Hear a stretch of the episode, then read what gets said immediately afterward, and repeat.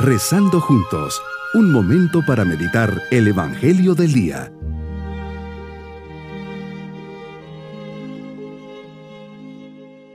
Cariño en este día 6 de agosto, fiesta de la transfiguración del Señor, fiesta nacional en nuestro querido país El Salvador.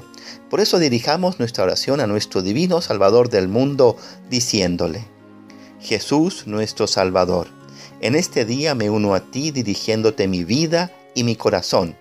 Espero en ti porque eres fiel a todas tus promesas. Ayúdame a conseguir una esperanza plena, llena de confianza en tu amistad. Una esperanza que rechaza cualquier pensamiento de desánimo y desconfianza.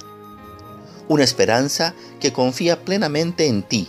Jesús, en ti confío. Tu palabra como lluvia cae a mi vida para empaparla y alimentarla y no regresa sin dar buenos frutos. Por eso hoy nos ofreces las palabras del Evangelio de San Lucas, capítulo 9, versículos 28 al 36. Hoy Señor invitas a Pedro, Santiago y Juan a que te acompañen a una experiencia única. Subes a lo alto de una montaña a orar, el monte Tabor. ¿Estás orando?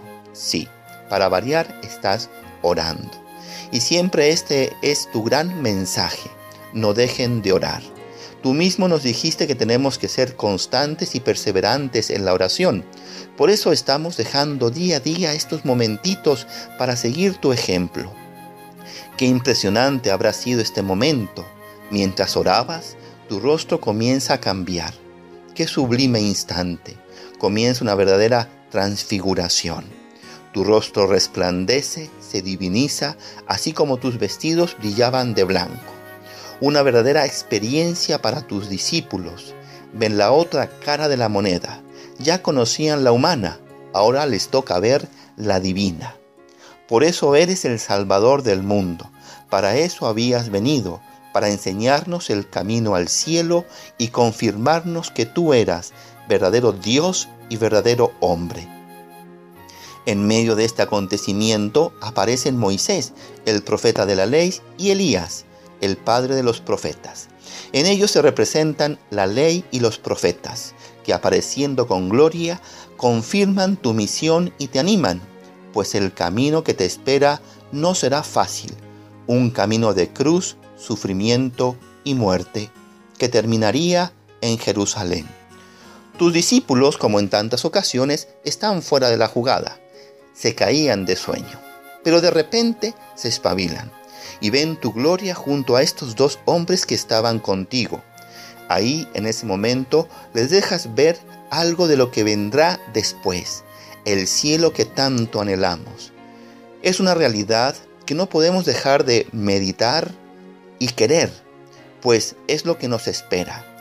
Tanta es la fuerza, la paz y la plenitud de ese momento que Pedro, sin saber muy bien lo que decía, te pide, Maestro, qué bien se está aquí. Haremos tres tiendas, una para ti, otra para Moisés y otra para Elías. Así serán las moradas que nos has ido a preparar. Anhelo llegar allá, Señor. Por eso no le quiero tener miedo a la muerte, porque sé que después viene algo mucho mejor. Señor, terminamos este momento juntos escuchando la voz del Padre que nos manda este mensaje. Este es mi Hijo, el escogido, escuchadle. Sin duda que este es un momento solemne. Hay que guardarlo en el corazón, en silencio y no dejar de meditarlo. Tú eres el Dios con nosotros, que viniste al mundo y cada día renuevas tu presencia entre nosotros a través de la Eucaristía y te transfiguras. Eres el sol invictus, que no deja de resplandecer, y esto nos llena de esperanza, de paz y de confianza. Y que en medio del dolor y del sufrimiento siempre está tu presencia que consuela y fortalece. Hoy, Señor, mi propósito es consagrar mi país a tu divinidad, a tu designio de amor, y volver a tener esperanza en medio de los males del mundo que nos acechan, sabiendo que tú los has asumido y cargado y lo haces como Dios.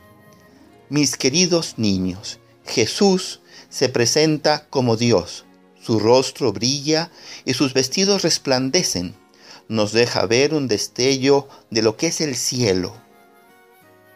El Padre nos pide que le escuchemos y sigamos sus consejos.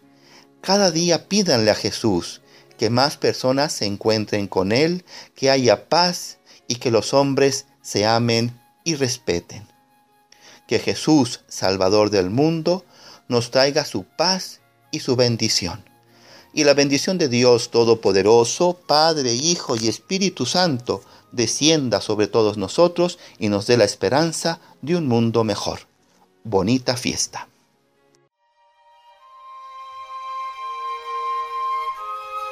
Hemos rezado junto con el Padre Denis Doren, Legionario de Cristo.